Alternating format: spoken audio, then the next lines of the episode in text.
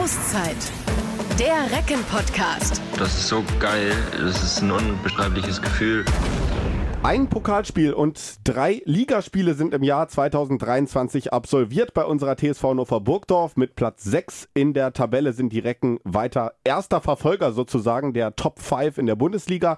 Aber zuletzt gab es leider einen kleinen Rückschlag mit einer Niederlage in Hamburg. Wir machen an dieser Stelle eine weitere Auszeit und freuen uns über den Besuch eines Mannes, der leider gerade nicht auf der Platte mitwirken kann. Wir freuen uns natürlich trotzdem, dass er da ist, unser Co-Kapitän Bastian Roschek. Herzlich willkommen. Schönen guten Morgen. Danke für die Einladung. Ja, Janik hat die Einleitung gemacht. Bastian hat schon mal gegrüßt. Ich grüße auch. Ich bin der Olli und meine erste Frage geht natürlich in Richtung Gesundheit. Bastian, du hast dir im Dezember Kreuzbandriss zugezogen, Kreuzbandverletzung äh, ist immer etwas, was einen natürlich längere Zeit äh, aus der Bahn schießt. Wie ist der aktuelle Stand? Wie geht's dir? Wie bist du mit dem Heilungsprozess zufrieden? Also mit dem Heilungsprozess bin ich aktuell zu 100 Prozent zufrieden. Also wir machen gute Fortschritte. Wir, ähm, ja, wir, wir kommen voran, aber wie du sagst, es ist eine lange Zeit. Ähm, wir haben jetzt nach der OP die ersten sieben Wochen rum, sodass es mir mittlerweile auch mental wieder gut geht. Ich muss auch sagen, so die ersten zwei, drei Wochen bin ich auch in Loch gefallen. Ich glaube, das ähm, kann jeder nachvollziehen. Von daher bin ich froh, dass wir den Podcast äh, dann noch nicht hatten. Ähm, aber jetzt, ja, man, man nimmt das dann an. Es gehört zum Profisport leider genauso dazu. Man vergisst das gerne, wenn es lange nicht passiert. Hättest du damals überhaupt sprechen können mit uns? Ich hätte schon mit euch sprechen können, aber ich glaube schon, dass äh, wir viele Themen gar nicht groß hätten diskutieren ja. können, weil ich schon ziemlich leer war. Aber ähm, ja, es gehört dazu, man vergisst es schnell. Äh, und wenn es dann da ist, äh, muss man es annehmen. Gibt es denn aktuell schon eine verlässliche Prognose zu sagen, dann kann ich wieder äh, soweit sein, um am äh, äh, Mannschaftstraining teilzunehmen und eventuell dann auch wieder zu spielen? Gibt es das schon?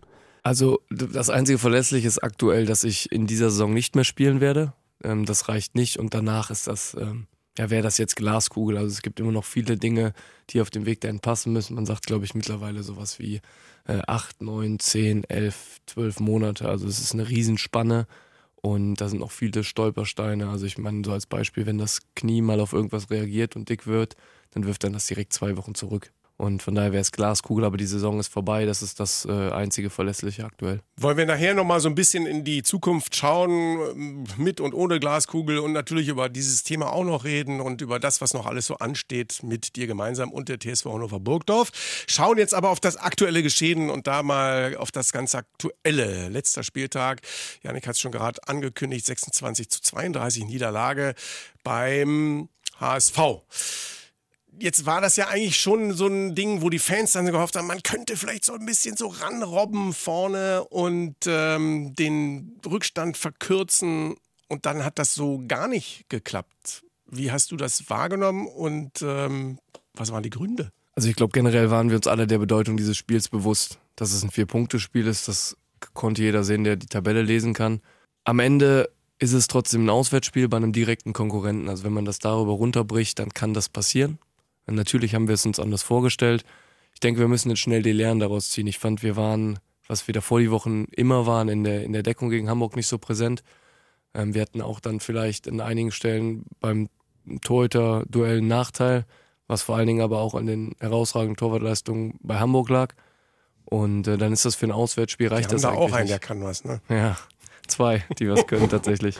Und ähm, dann war es halt einfach so, dass, dass dann zu viele Kleinigkeiten nicht gepasst haben. Hättest du deine Chancen reingemacht, wäre es besser. Aber wenn du auswärts 32 Gegentore bekommst, dann wird es überall schwer.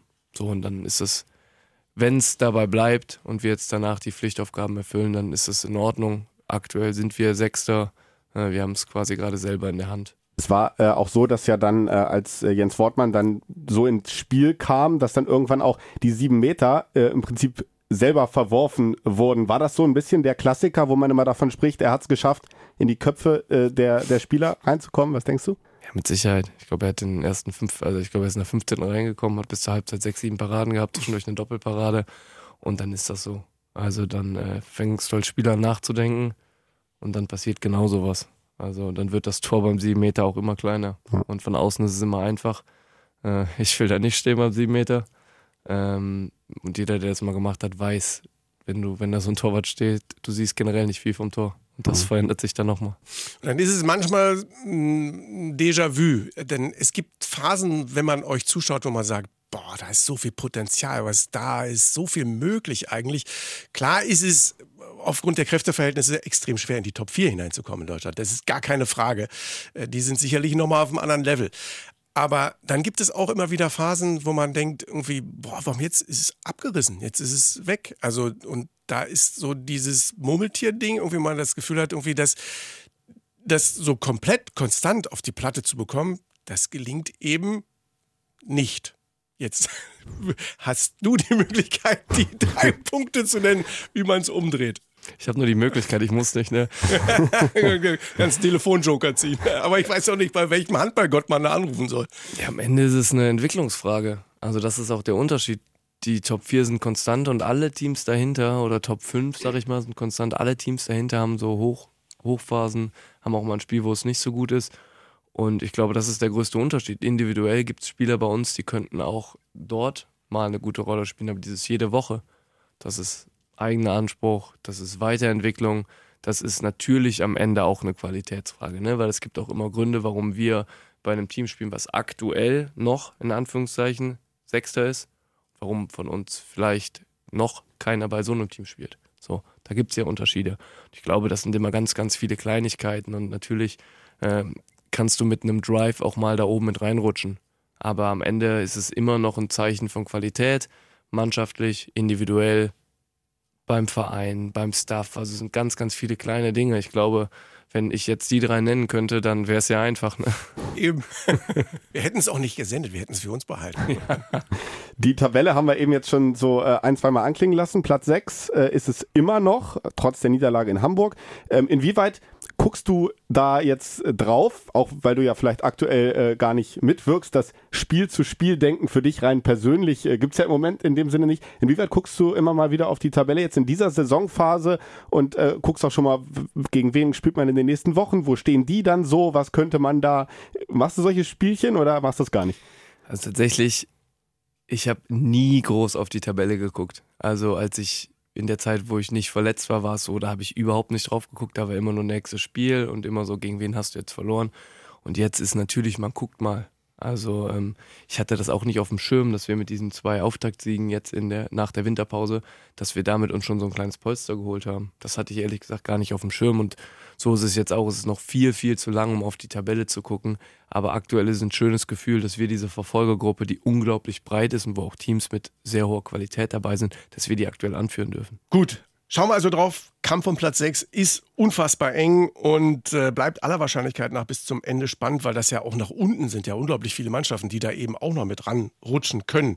Was glaubst du, ist das auch so ein Ding, was dann eben noch mal vielleicht ein paar Prozent rauskitzelt, dass man sagt irgendwie, das ist so ein cooles Ziel, das haben wir uns jetzt erarbeitet in diese Richtung und jetzt werden wir das nicht mehr hergeben? Ich, glaube, das ist ein, ja, das ist schwer zu sagen, ob das so extra Punkte gibt. Dafür bist du viel zu sehr so in diesem Tagesgeschäft drin. Aber es ist aktuell ein Vorteil und den müssen wir nutzen.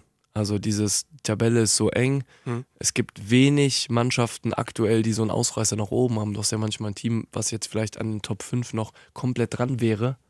Ähm, was dadurch dann natürlich Platz 6 schon mal vereinnahmen würde. Das gibt es dieses Jahr nicht. Du hast ein hm. super breites Mittelfeld und das muss der Vorteil sein, dass du dich da aktuell gut positioniert hast wohl wissend, dass die Qualität zwischen 6 und 10 sehr ähnlich ist. Aber da sind wir auch wieder bei dem Thema, wie kommst du näher ran? Über Konstanz. Und das ist jetzt was, was wir jetzt liefern können. Du hast ja gerade gesagt, dass ähm, der Unterschied eben zwischen den Top 5 und denen dahinter ihr mit eingenommen ist, dass die äh, Phasen eben äh, sehr stark ausgeprägt sind, Hoch- und Tiefphasen. Wenn du jetzt gerade mal ganz aktuell drauf guckst, ähm, wen hältst du da von den Teams, die gerade direkt hinter euch sind? Hamburg, Leipzig, Melsungen, Erlangen wären die nächsten vier ähm, gerade so für das Gefährlichste? Wer ist gerade so auf dem Run, wo du sagst, oh, auf die müssen wir gerade aufpassen, die entwickeln gerade so einen Lauf? Also von den Ansprüchen her ist es mit Sicherheit sind es Leipzig und Melsung. Ähm, Melsung war in der Vergangenheit die letzten Jahre oft sehr schwankend. Leipzig hat jetzt nach dieser schwierigen Anfangsphase der Saison jetzt ein Stück weit Konstanz reinbekommen, sodass ich denke, dass das ein Team ist, was noch kommt. Aber Hamburg ist auch mittlerweile spielen unglaublich ähm, mannschaftlich zusammen, ähm, haben mit Lassen jemanden in den Reihen, der das Spiel in der Qualität nochmal viel, viel besser macht. Und ich glaube, das sind dann die Teams, äh, die man auf dem Schirm haben muss. Aber auch Erlangen hat auch Qualität. Ne, die sind vielleicht kein Team, was jetzt aggressiv formuliert, sie wollen unbedingt ins europäische Geschäft, aber von den reinen Möglichkeiten, was das Spielermaterial angeht, was auch die Struktur angeht, ist es auch ein Team, was genauso uns da attackieren kann und mit Sicherheit auch möchte. Wenn man nach ganz oben blickt, dann ähm, ist es zumindest so, dass die da oben in der Belletage das auch einigermaßen spannend miteinander haben. 15 unterschiedliche deutsche Meister ähm, hatten wir schon, könnte es den 16. geben in den vergangenen Jahren. Also könnten die Füchse aus Berlin möglicherweise Team 16 werden. Also ich finde schon. Ich glaube, dass die Qualität mittlerweile extrem gut ist. Ich habe das Gefühl, die haben einen Kader, wo jeder seine Rolle ganz klar kennt. Ähm, das macht es natürlich auch ein Stück weit ähm, besser damit zu arbeiten, denke ich, für einen Trainer. Also man hat das Gefühl, dass es eine klare Hierarchie gibt, auch von den Spielanteilen und dass der ganze Kader auch mit integriert ist. Und ähm, ich glaube tatsächlich, dass die natürlich davon ein bisschen profitieren, dass sie aktuell wenig bis gar keine Verletzten haben, wenn ich das richtig im Kopf habe. Und natürlich ein Team wie Magdeburg auf jemanden wie Saugstrup verzichten muss, auf Magnusson verzichten muss. Die verlieren dann auch gestern in Leipzig.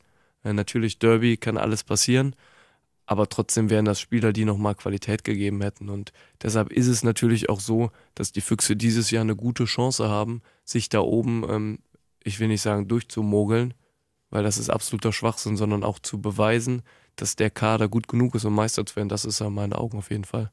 Trainer Sievert, auch irgendwie eine ganz interessante Angelegenheit. Ich glaube, der ist fast zwei Jahre jünger als du. Er ist noch nicht mal 30. Und ähm, ist auf jeden Fall auch eine interessante Person, oder? Ja, also ich kenne ihn persönlich ähm, fast gar nicht. Ähm, ich kenne auch seinen Coaching-Stil nicht, aber er ist auf jeden Fall erfolgreich. Also man hat das Gefühl, dass er ein bisschen natürlich in Berlin auch so am Anfang ankommen musste. Ähm, zumindest ist das von außen, aber das ist ja, man guckt drauf und man hat ja gar keine Ahnung, äh, was in so einem, in so einem ähm, Jetzt aber ehrlich, ist doch schon passiert. schwierig, oder? Kommst, kommst da hin und bist noch keine 30, also könntest im Grunde noch mal spielen. Gibt dann noch Leute, die, weiß ich was, Rückraum Mitte, Dalibor Doda hat irgendwie bis 39 gespielt in der HBL und das ganz ordentlich. Und dann ist da halt ein 29-Jähriger und sagt dir irgendwie, wir machen das so. Ist das, ist das auch ein Problem? Das muss jeder für, für das, Also ich finde, das muss jeder für sich entscheiden. Also meiner Meinung nach, wenn du wenn du von so einem Verein Manager oder sportlicher Leiter bist, dann kannst du auch einfach in die Kabine gehen und sagen, äh, das ist euer Chef und ihr ja. habt zu tun, was er sagt und dann ist das so. Und wenn du das so siehst, ist es egal, ob derjenige 29 oder 39 oder 49 ist, ähm, dann hat jeder das zu tun. Natürlich ist es nicht immer so einfach. Ich bin, oder was ich erfahren habe im Sport, ist, dass du immer mit, mit Qualität und mit Leistung die Leute überzeugst. Und das wird er genauso getan haben oder hat tun müssen wie jemand, der 49 ist, der auch erstmal natürlich für die Leute gucken. Wer auch äh, besonders sportlich überzeugt dieses Jahr im Vergleich zum letzten Jahr nochmal viel mehr sind die Rhein-Neckar-Löwen. Mein äh, Gefühl ist im Moment so, nicht nur weil sie gerade eins und zwei in der Tabelle sind, sondern mein Gefühl wäre so, wenn es nochmal so einen richtigen Zweikampf gibt um die Meisterschaft, dann ist es Berlin und die Löwen. Würdest du da äh, mitgehen aktuell? Also natürlich äh, Kiel, Flensburg immer mit drin in der Verlosung. Magdeburg hat jetzt mal verloren, aber es ist so mein Gefühl irgendwie gerade. Du solltest Kiel, Flensburg und auch Magdeburg I abschreiben. Die haben das in den letzten Jahren so oft erlebt, diesen engen Kampf. Ähm, die Löwen, ich denke, die beeindrucken uns aktuell alle, weil sie auch ein unglaubliches Tempospiel haben, weil sie mit ganz viel Energie spielen. Äh, wichtig werden und entscheidend werden am Ende auch die direkten Duelle. Und da sind so Teams wie Kiel, Flensburg und auch Magdeburg in der Regel unglaublich ausgebufft. Das ist für die Rhein-Neckar-Löwen die nächste Prüfung. Wie, wie überstehen sie jetzt in so einer Phase, wo es noch eine Chance gibt auf Top-Platzierung? wie kommen sie durch so Spiele durch? Wo setzen sie Big Points vielleicht auch mal auswärts? Weil daran am Ende werden die meisten Teams ihre Pflichtaufgaben erfüllen. Aber da wird dann die Meisterschaft doch am Ende entschieden. Wenn wir mal nach ganz unten in den Keller blicken, da schauen wir natürlich auch immer mal wieder auf unseren ehemaligen Trainer Frank Carstens, der bei Grün-Weiß Dankersen Minden im Einsatz ist und wo man das Gefühl hat, irgendwie der kann Berge versetzen, im Zweifel sinkende Schiffe retten oder weiß der Geier was. Also er holt aus dem Personen, die er dann zur Verfügung hat, gefühlt immer deren 100 Prozent raus. Traust du denen das zu, dass Minden das Unmögliche nochmal möglich macht? Haben jetzt drei Punkte Rückstand auf das rettende Ufer, sind 17. drei hinter Wetzlar.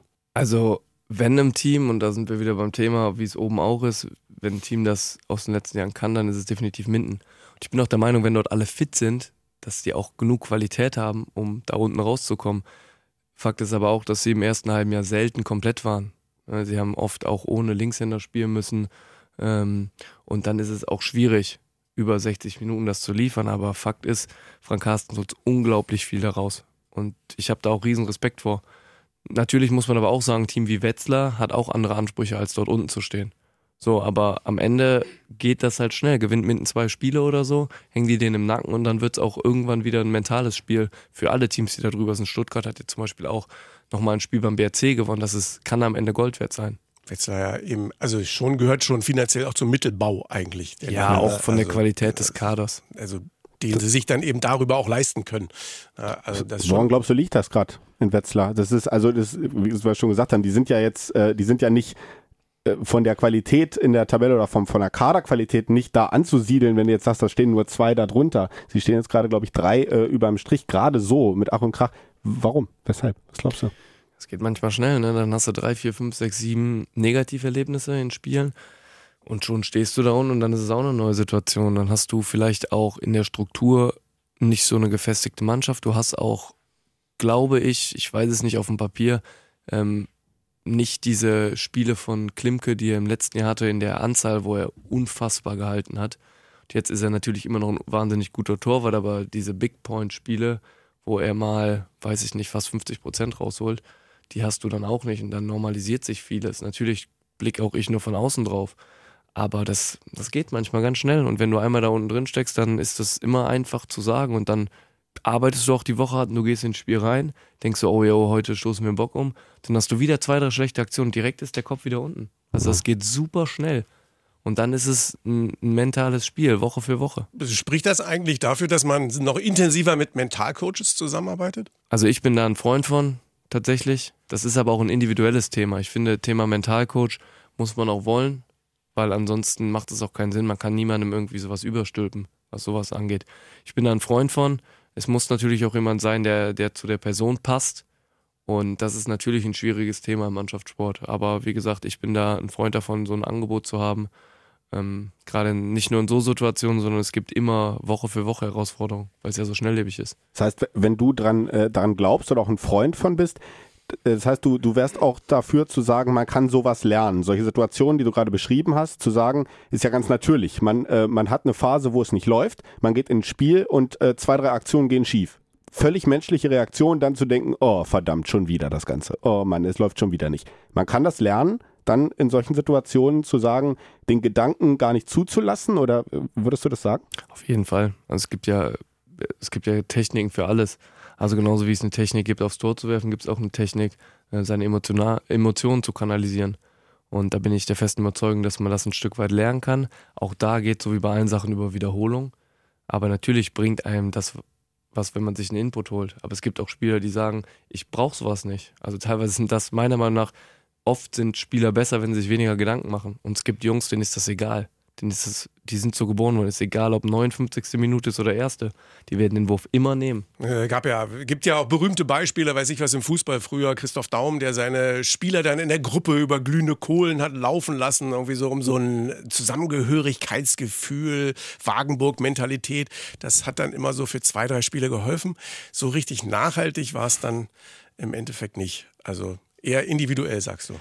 Ja, es sind ja zwei Paar Schuhe. Also so mentale Belastbarkeit ist auf jeden Fall ein individuelles Thema.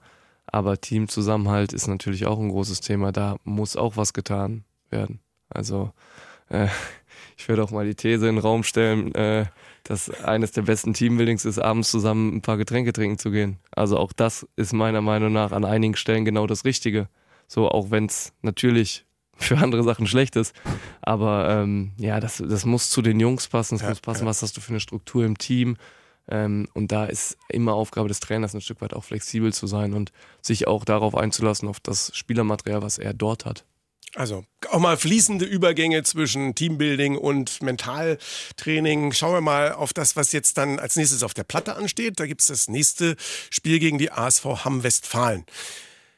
Hinspiel habe ich gesehen, war ich da in der Halle, war am Ende nicht gelungen, war nur ein Unentschieden, war eigentlich deutlich mehr drin, weil man die Sache eigentlich eine Zeit lang eigentlich auch schon ganz gut kontrolliert hatte. Jetzt gibt es nirgendwo eigentlich Pflichtsiege. Aber ähm, der Anspruch muss natürlich schon da sein, dass man dann daheim auf eigener Platte gegen das Tabellenschlusslicht erfolgreich ist. Oder kann man das anders bezeichnen? Also es gibt definitiv, ich will nicht sagen pflichtige Pflichtpunkte gibt es und das sind zwei. Okay, gut. Ähm, weil natürlich wissen wir, dass das über 60 Minuten, dass man sich das auch verdienen muss, aber du musst die Punkte holen und natürlich in Hamm haben wir, haben wir unentschieden noch verloren? Unentschieden. Unentschieden. Ja, hat sich angefühlt wie eine Niederlage. Das war auch in der Tat, das war gefühlte Niederlage. Genau, und das für die Ansprüche musst du es gewinnen. Ich hoffe einfach, dass wir genug Wut haben nach dem Hamburg-Spiel, um äh, das umzumünzen in ganz, ganz viel Energie, dass Hamm hier nicht das Gefühl bekommt, dass sie was holen können, weil dann ist auch so ein Team in der Lage, so ein Spiel für sich zu entscheiden. Sie haben ja gerade erst äh, ein Spiel für sich wieder entschieden, nämlich gegen Gummersbach, weil Sie da ähm, dann eben auch dieses Gefühl vielleicht bekommen haben, äh, hey, hier geht was und dann können da eben auch Kräfte frei werden. Macht Sie das jetzt in irgendeiner Form nochmal gefährlicher, dass Sie jetzt zu euch kommen mit einem Erfolgserlebnis im Rücken, wovon es ja noch nicht so viele gab bei Ihnen jetzt in dieser Saison? Also ich glaube mit Sicherheit, weil das natürlich ein Stück weit ist, ähm, so ein Erfolgserlebnis, wenn du da unten stehst, du, du feierst alles, was du, was du mitnehmen kannst und versuchst natürlich auch, und da sind wir wieder bei dem Mentalen, das dann für dich auch umzumünzen. Und ich glaube, Storbeck hat, weiß ich nicht, 50 Prozent gehalten. Der wird ja auch mit dem Messer zwischen den Zähnen aufs Feld laufen und wird alles dafür tun, dass er das nochmal machen kann. Wir haben in Hamburg gesehen, was der Torwart ausmacht, ne? Und auch oft genug was unsere Torhüter für uns ausgemacht haben. Ne? Jetzt ist es so, dass du natürlich auch Mannschaften, die da unten drin stehen, äh, häufig dann vor der Nase hast, die sich über physische Robustheit auch definieren. Und das ist ganz klar natürlich, wenn die äh, in der Abwehr dazu finden, dass sie voll Zugriff haben, dann äh, kann es auch eben eine schmerzhafte Angelegenheit sein. Ist das eine Frage auch der Bereitschaft des Kopfes, dass man sagt, irgendwie so, das nehme ich an? Auf jeden Fall. Das musst du annehmen. Also natürlich kann man immer sagen, äh, die Teams von unten spielen, äh, spielen mehr Härte.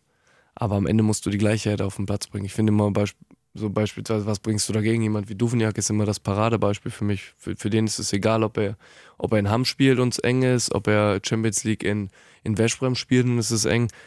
Er weiß immer, was er an Level bringen muss in so einer Situation. Also was er an, selber an Physis dagegen bringen muss, was er auch an mentaler Bereitschaft bringen muss.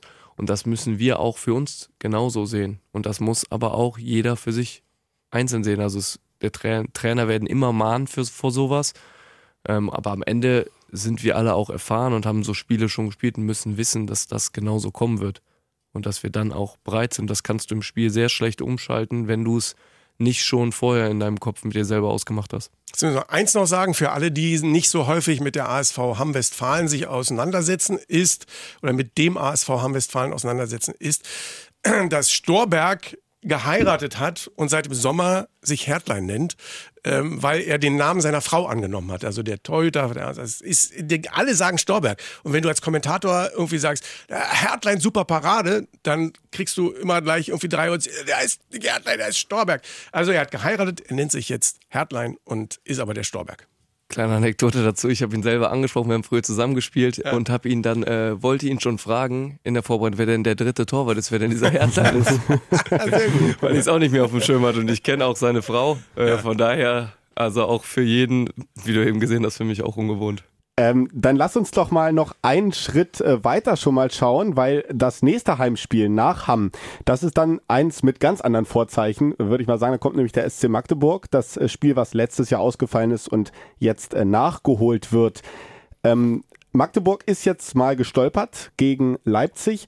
Euch ist es in dieser Saison leider ja noch nicht gelungen, gegen einen der Großen da oben mal einen Sieg zu holen, auch wenn ihr dicht dran wart einige Male.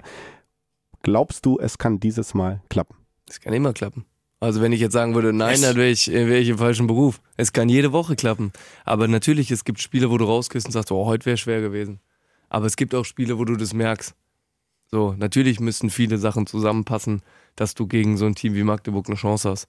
Aber du musst ja auch immer suchen. Also du musst dafür auch empfänglich sein, dass es diese Chance gibt. Und dementsprechend auf jeden Fall kann es klappen. Sehr gut.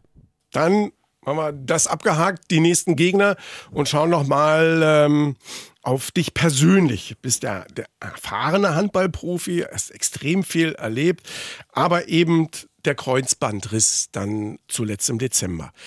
Kann man sowas eigentlich in irgendeiner Art und Weise dann eben auch, weil wir über mental gesprochen haben, irgendwie schnell umswitchen, weil also schwere Verletzungen, Handball, ob das jetzt Schulter ist, ne, ob das Knie ist, das sind natürlich Sachen, die extrem wichtig sind für den Leistungssport. Was macht das mit einem dann? Also im ersten Moment bin ich auch ehrlich, reißt, reißt es dir schon ein Stück weit den Boden weg, weil du hast ja auch Planungen im Kopf für die nächsten Wochen, du hast Ziele jeden Tag, du hast Ziele für die nächsten Monate, fürs nächste Jahr. Und da ist das natürlich für einen Sportler das Schlimmste, was dir passieren kann, so eine schwere Verletzung. Und da kann dir auch jeder sagen, na, es geht ja weiter und du bist auch, ja, also, ne, das ist ja alles passiert und so, aber am Ende ist es so, dass es erstmal mental schwierig ist und irgendwann Oft ist das so, dass das mit der OP einhergeht. Ähm, fängst du wieder an, dass du wieder in diesen Modus kommst. Du hast was, woran du arbeiten kannst. Ähm, du kannst Fortschritte erzielen und ich, ich fahre immer gut damit, mich dann auch auf diese, diese kleinen Schritte zu konzentrieren, also gar nicht so weit zu gucken.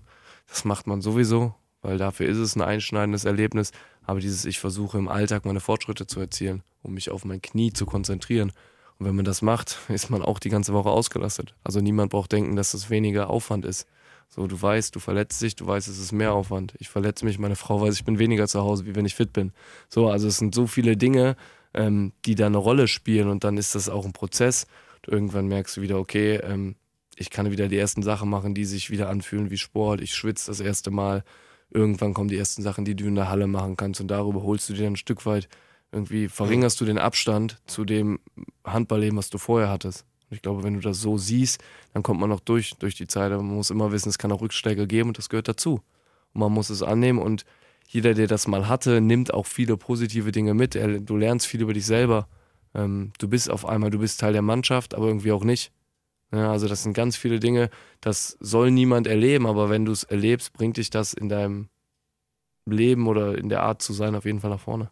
Ganz kurz mal zwischengefragt, wie viel Zeit lag dazwischen äh, von der Verletzung, bis dann die OP stattgefunden hat bei dir? Bei mir war es tatsächlich nur eine gute Woche. Ja, und äh, jetzt hast du eben gerade am Anfang schon mal so ein bisschen angedeutet, äh, dass du äh, froh bist, dass in der Zeit nicht der Podcast äh, aufgenommen wurde, weil wir hatten nämlich tatsächlich im Dezember äh, schon mal einen Termin. Ich glaube, eine Corona-Erkrankung kam dann auch äh, dazwischen. Äh, in der ersten Phase bist du dann also eher jemand, der sagt, ich ziehe mich dann eher zurück, will da auch gar nicht so viel drüber reden, weil es dann auch nichts bringt, wenn dir jemand sagt, hey, komm, geht weiter. Du fühlst es in dem Moment nicht. Wie, wie verhältst du dich da? Also ja, natürlich rede ich mit meiner Frau darüber. Ähm, ich habe zwei Kinder, das heißt, äh, für die geht das Leben auch weiter und das ist auch wichtig und gut, aber auch die merken natürlich, dass es, dass es was anderes ist. Ne? Also das war wirklich eine stressige Zeit. Äh, ich, als Beispiel, Silvester lag zum Beispiel dazwischen. Ähm, wir haben nicht groß gefeiert, wir haben ein bisschen mit den Kids gefeiert und ich lag am Ende um äh, 0 Uhr 3 im Bett und hatte einen Flugmodus von meinem Handy an, weil ich keinen Bock auf irgendwas hatte.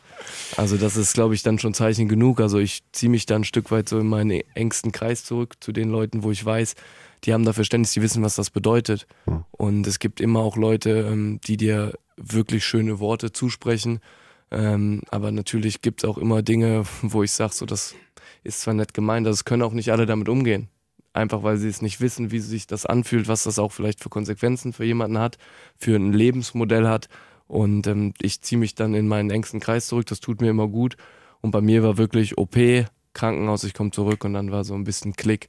Und dann ging es nach vorne, auch wenn es natürlich immer Tage gibt, wo man sich auch fragt, wofür man das alles macht. Mhm. Ähm, aber das gehört dazu. Wie gesagt, das ist ein Prozess und es ist, ist eine Extremsituation für einen Sportler das ist, also kann ich nur teilen, diese Erfahrung, äh, dass, also Empathie ist toll, aber es gibt bestimmte Dinge, die muss jemand selber erfahren haben, um sie wirklich fühlen zu können.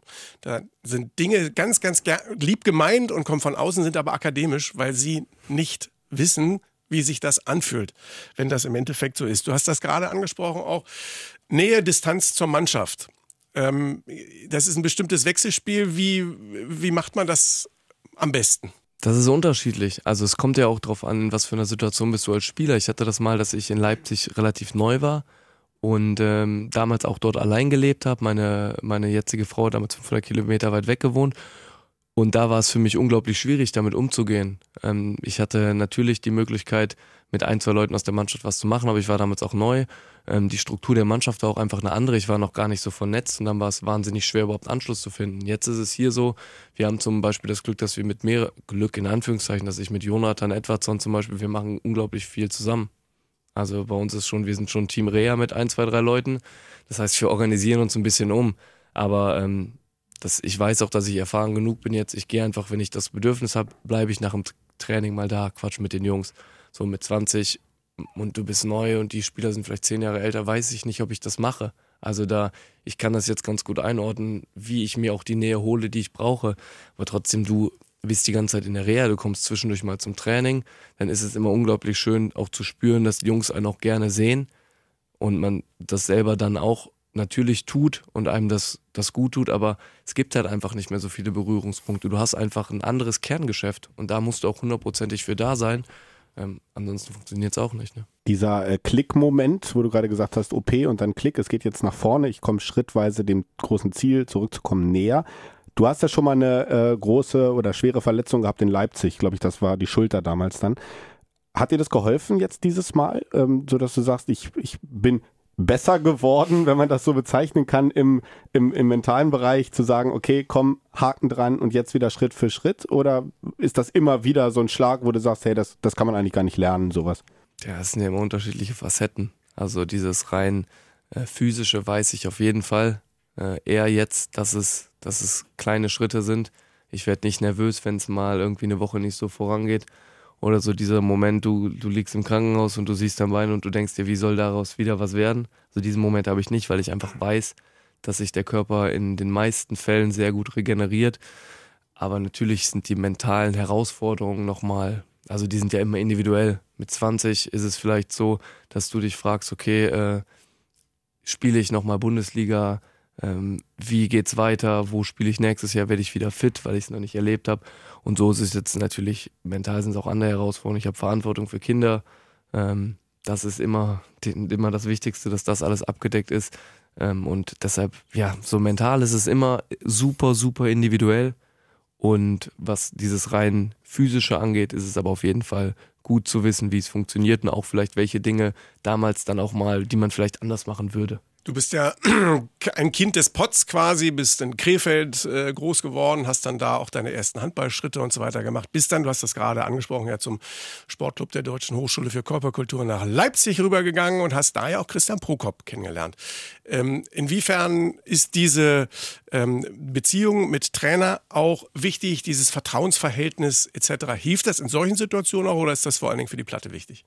Also in so einer Situation, bin ich ehrlich, hilft das nicht weil Christian jetzt nicht mehr mein erster Ansprechpartner ist. Natürlich ja. ist er Cheftrainer, aber er hat andere Probleme. Also wenn du als Trainer immer ähm, jemand verletzt sich von den Spielern und du bist da ganz viel mit empathischen Dingen beschäftigt, dann fehlt dir das an einer anderen Stelle. Also ein Trainer muss auch ein Stück weit sehr schnell umschalten, wenn sich ein Spieler verletzt. So. Und von daher, in so Situationen hilft es nicht, aber natürlich auf der Platte. Also ich sag, das ist für alle Seiten eine Win-Win-Situation. Also eigentlich Win-Win-Win. Du hast einen Trainer, der einen Spieler gut kennt, äh, der Spieler kennt den Trainer gut und davon profitieren am Ende der Rest der Mannschaft, der ja, Verein profitiert okay. davon.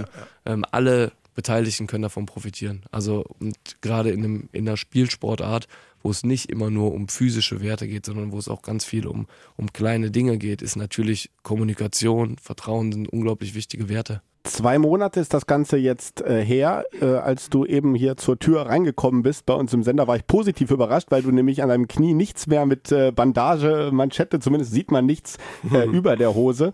Ähm, wie, äh, wie ist aktuell die, die Phase? Wie sieht das Training denn jetzt ganz konkret im Moment oder das Aufbautraining für dich gerade aus? Wie sieht dein Alltag aus? Also mein Alltag sieht so aus, dass ich in der Regel sieben Einheiten in der Woche habe. Also vormittags ist immer eine Krafteinheit mit unterschiedlichen Schwerpunkten. Mal ist es Fokus auf Beinkraft, mal ist es auf so Funktionsübungen, also Beweglichkeitsgeschichten. Dann ist natürlich auch ein Teil der Geschichte, dass auch der Rest des Körpers trainiert werden muss. Und ähm, das findet dann auch vormittags meistens statt. Dann ist in der Regel eine Behandlung am Tag und dann ähm, zwei Spinning-Einheiten in der Woche. So ist aktuell der Plan, ähm, sodass ich auch viel zu tun habe und ähm, ja, so ist es immer dann so ein paar Wochen, dann ändern sich vielleicht kleine Dinge, dann kommt vielleicht aus dem Ausdauerteil auf dem Fahrrad wird vielleicht ein Intervallteil, dann werden aus einbeinigen Übungen aus der, an der Beinpresse beidbeinige, dann werden mal so Ausfallschrittvarianten. Also es sind immer ganz kleine Komponenten. Äh, das ist tatsächlich von unserem Athletiktrainer bis ins letzte Detail durchgeplant. Also das ist Wahnsinn, wo ich einfach sagen kann, ich verlasse mich darauf, ich mache das genauso, wie du das möchtest und äh, habe da unglaubliches Vertrauen rein. Jetzt hast du dazu dann eben noch zwei Kinder. Die sind, glaube ich, eins ist schon in der Schule, ne? Nee, Also- beide im Kindergarten. Beide im Kindergarten, okay. Beide im Kindergarten. Frau noch mit dazu. Na, du musst das alles vorbereiten. Hast du denn zwischendurch dann da auch noch ein bisschen Zeit gehabt, dass man äh, mal ein gutes Buch sich äh, rausgesucht hat, dass man eine gute Serie gesehen hat, ins GOP gegangen ist oder in Kino, Theater, Oper und so weiter? Was sind denn da deine Präferenzen? Also alles mit weggehen ist schwierig, weil da brauchst du immer einen Babysitter, ne? Kenn ich. Ja. Äh, ansonsten, ja, ich bin jemand, ich nehme im Alltag sehr wenig Zeit. Ich bin dankbar, dass meine Frau das einfordert, dass wir uns auch mal zu zweit Zeit nehmen, irgendwas zu machen. Äh, präferiert Serien gucken. Ähm, Gerade gucken wir den Schwarm, Ah, ja, okay. äh, weil wir das beide auch gelesen haben. Schwanitz. Auch gerade erst angefangen. Nee, Eine Folge kenne ich ja. schon. Wer hat's geschrieben? Frank Schätzing. Schätzing. Schätzing nicht. Schwanitz hat ja die Bildung geschrieben. Schätzing, genau. Schätzing. Aber ich hatte den auch gelesen, den Schwarm. Ja, und dementsprechend ähm, für sowas nehme ich mir dann gerne Zeit, aber ich bin eher so ein Mensch, ich habe meine Woche schon so durchgetaktet, dass ich maximal abends Zeit habe für, für, für das, was ich Lust habe. Das ist teilweise auch, dass ich mich irgendwie weiterbilde. Ähm, Das ist dann mein Ausgleich zum Sport. Aber da gehört sowas auch zu und im Moment bin, ist es noch so, dass ich am Wochenende trainingsfrei habe. Und wenn man sagt, man guckt auch mal auf die schönen Dinge von der Reha, dann ist auch das schön, dass man mal zwei Tage irgendwie mit der Familie macht, dass man mal jemanden besuchen kann, ohne dass man immer auf die Uhr gucken muss, oh, ich muss gleich noch ein Training machen. So soll das. Jetzt kommen wir mal zu einer Frage, die äh, wahrscheinlich vielen äh, Fans auch auf den Nägeln brennt. Denn du hast gesagt, leider, diese Saison ähm, ist für dich durch. Du wirst nicht mehr auf der Platte stehen. Und dein Vertrag bei den Recken läuft ja am Ende dieser Saison aus. Wie sieht's denn da aus? Gibt's da schon Gespräche? Gibt es Tendenzen, ähm, wie es weitergeht? Also eigentlich hast du den Stand schon sehr gut zusammengefasst. ähm, es gibt da, ähm, aktuell bin ich noch so in meiner Orientierungsphase. Egal, ja, ich, ich weiß ehrlich gesagt noch nicht, wo es hinführt. Ähm, dafür ist es auch irgendwie noch zu frisch. Also soweit bin ich und ich denke, dass es in den nächsten ein, zwei Monaten, äh, dass wir da auch auf jeden Fall in Gespräche führen. Egal was ist, ich fühle mich hier unglaublich wohl. Also ich bin nun wahnsinnig gerne Recke. Habe das mit Sicherheit auch im letzten Podcast schon gesagt, dass ich mich ab dem ersten Tag hier wahnsinnig wohl gefühlt habe. Ja. Ich liebe die Sportart auch. Das kann ich auch nicht leugnen. Und äh, von daher, wir müssen, werden so die nächsten Monate zeigen, wo es hingeht. So, jetzt ist die Kreuzbandverletzung natürlich eine schwierige Verletzung, aber es ist auch eine, die so ausheilen kann, dass man wieder auf höchstem Level Leistungssport betreibt. Jetzt bist du ja noch im Grunde genommen jung an Jahren. Herzlichen Glückwunsch nachträglich. 32 Jahre, gerade erst geworden. Von mir auch nochmal Glückwunsch. Danke sehr. Und ähm, das heißt, jetzt gehen wir nicht davon aus, oder das ist jetzt dann als Frage nochmal formuliert, 32 Jahre, will man da, denkt man da schon dann irgendwie in Richtung Karriereende auch mal? Du bist ja mit 32 voll im Saft. Ja, auf jeden Fall. Also im Saft bin ich. Ich habe aber in mein- meiner Karriere oft erfahren, dass es auch schnell mal vorbei sein kann, sodass ich immer, immer schon ein Stück weit auch daneben geguckt habe. Ne? Also ich, Wo, wie, was, was wäre das? ja, ich habe Für später mal dann? Ja, wahrscheinlich werde ich irgendwann oder in der Personalentwicklung oder sowas landen. Ähm, Im Grunde war, war ich mir in meiner Karriere immer bewusst, dass es relativ schnell vorbei sein kann. Also dass ich hatte in dem Fall dadurch, dass ich früh schwere Verletzungen hatte, war es am Anfang gar nicht so klar, ob ich wirklich eine Karriere habe, wie ich mir die als kleiner Junge gewünscht hatte. Das hatte ich oder habe ich immer noch so. Und ähm, dementsprechend habe ich mich immer damit beschäftigt. Und ähm, ich bin auch immer realistisch und will auch nicht irgendwie jetzt immer nur davon ausgehen, ja, es wird auf jeden Fall gut. Da glaube ich fest dran, dass so ein Knie gut geht, aber man weiß es am Ende nicht. Und von daher, ähm, ich habe mir immer Gedanken darüber gemacht.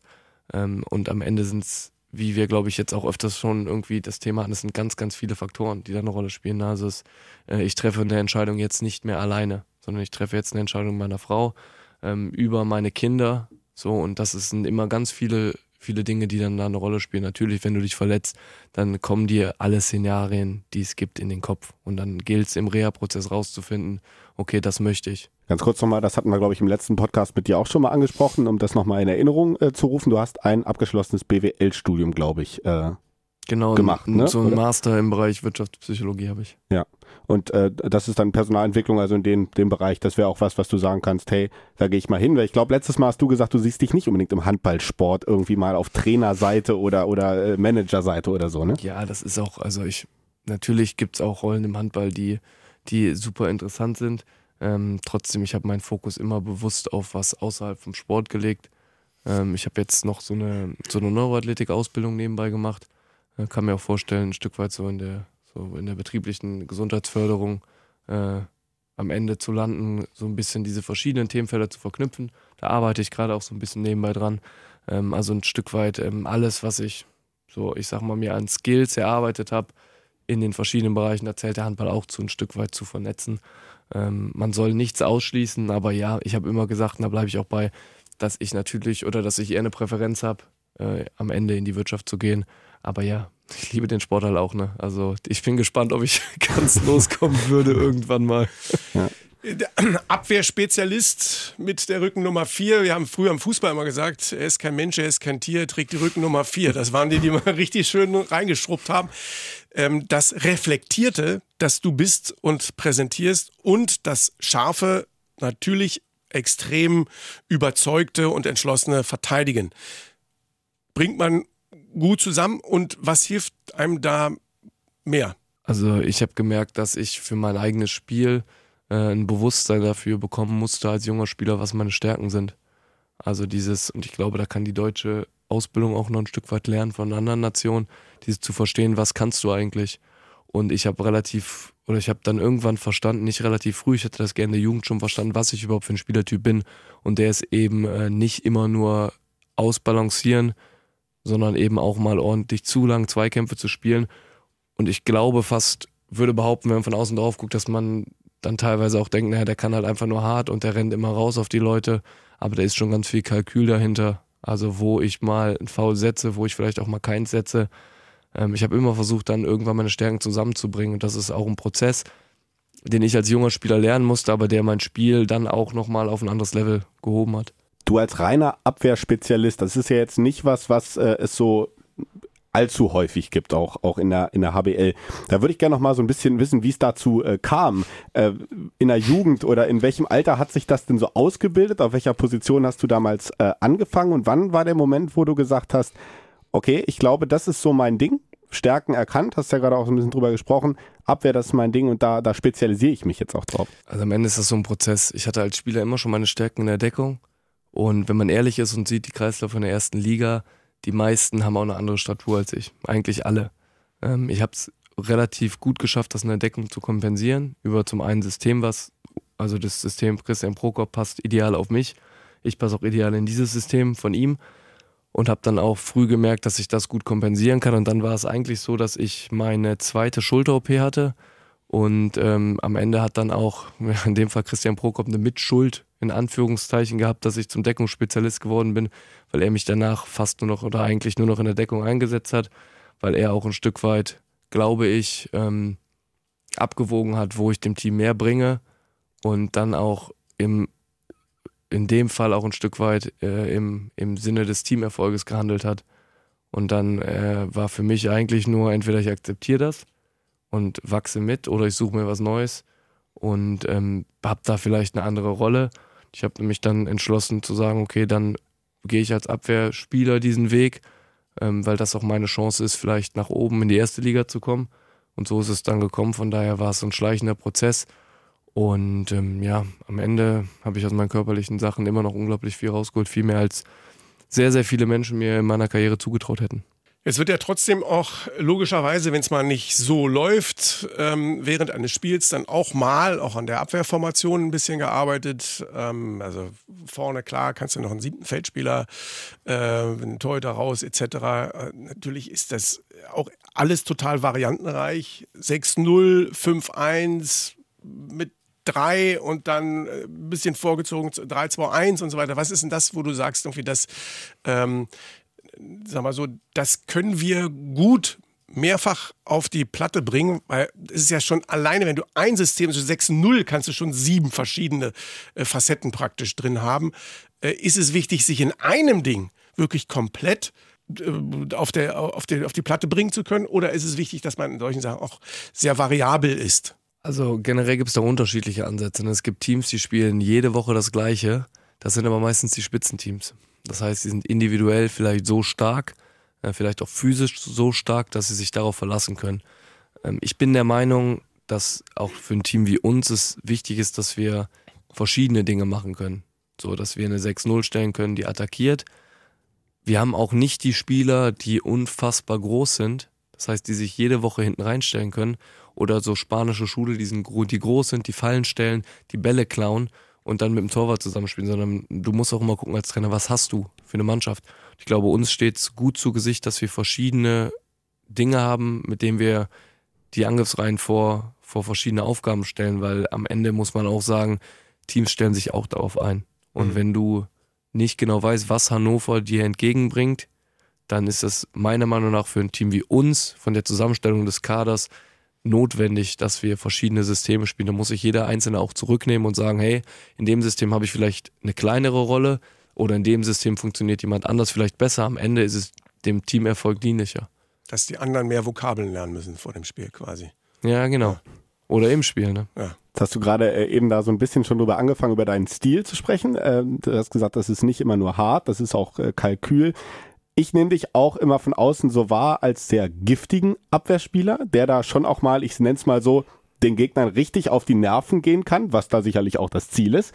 Äh, wie würdest du denn deinen dein Abwehrstil, den du für dich gefunden hast, beschreiben, wenn du ihn beschreiben müsstest? The Roshik Style. Mit einem, mit einem Wort würde ich sagen nervig. Also mir geht's, das ist auch, das, als junger Spieler wollte ich auch nie so sein, dass äh, die Leute sagen, ey, was ist denn das für ein, was ist das für ein Typ, der soll mich in Ruhe lassen. Hab ich aber irgendwann verstanden, dass ich halt so spielen muss, also nervig. So, dass du nicht genau weißt, kommt er jetzt raus, kommt er nicht, oder ist er schon wieder, jetzt hält er mich nochmal hier fest, jetzt drückt er mich da nochmal hin, äh, jetzt geht er doch zurück. Also einfach, dass mein Stil ist so, dass ich versuche, äh, dem, den Angreifer mental zu stressen, indem ich ihm unterschiedliche Aufgaben stelle. So. Und natürlich kommt das mit Sicherheit auf dem Feld auch nicht immer gut an. Ähm, ich weiß aber, dass es so ist. Und ich glaube, ähm, deshalb ist es für mich auch okay. Ich weiß, wie ich außerhalb vom Feld bin. Da versuche ich alles andere als nervig zu sein. Und ähm, ja, das ist mein Stil. Also versuchen, den Gegner zu stressen mit verschiedenen Dingen. Und ich kann mich auch hinten reinstellen, aber da hat niemand was von. Ne? Das heißt, äh, also was man im Alltag jetzt nicht unbedingt als Kompliment ansieht, aber wenn du nach einem Spiel äh, einen Offensivspieler des Gegners hörst, boah, der Roschek, der ging mir ja richtig auf die Nerven, dann ist das quasi, das wäre ein Kompliment. Ja, dann habe ich ihn ja schon. Ja. Also, dann habe ich ihn schon gekriegt oder wenn das im Spiel mal kommt. Ja. Also da gab es auch schon Situationen, wo du genau gemerkt hast, wo der hat gar keinen Bock. Hab ich auch immer gesagt. Eklig ist ein Qualitätsprädikat. In dem Fall schon, ja. Apropos Qualität, das war ein sehr, sehr schönes Gespräch, ein sehr aufschlussreiches Gespräch. Teilweise natürlich ein bisschen, ja, viel über Emotionen gesprochen, aber das ist natürlich im Moment auch deine Realität, ähm, dass du dich in deiner Situation da äh, mit zurechtfinden musstest. Und ähm, ich finde, dass ähm, du sehr reflektiert wirkst und äh, man kein, keine Angst darum haben muss, dass du äh, mental voll fokussiert bist, wieder zurückzukommen auf die Platte. Und wir hoffen natürlich bei den Recken. An dieser Stelle erstmal danke für das Gespräch, Bastian. Sehr gerne. Die Reckengemeinde würde sich natürlich hoffen, dass das alles weiter gemeinsam mit Bastian Roschek auch gestaltet werden kann in der Saison 23, 24. Mal schauen, was kommt. Toi, toi, toi, dir auf jeden Fall von meiner Seite auch Riesendank. Und wir können am Ende eigentlich nur noch mal sagen, Recken Rocken. Der Recken Handball Podcast. Eine Produktion von Antenne Niedersachsen. In Zusammenarbeit mit der TSV Hannover Burgdorf. Die Recken.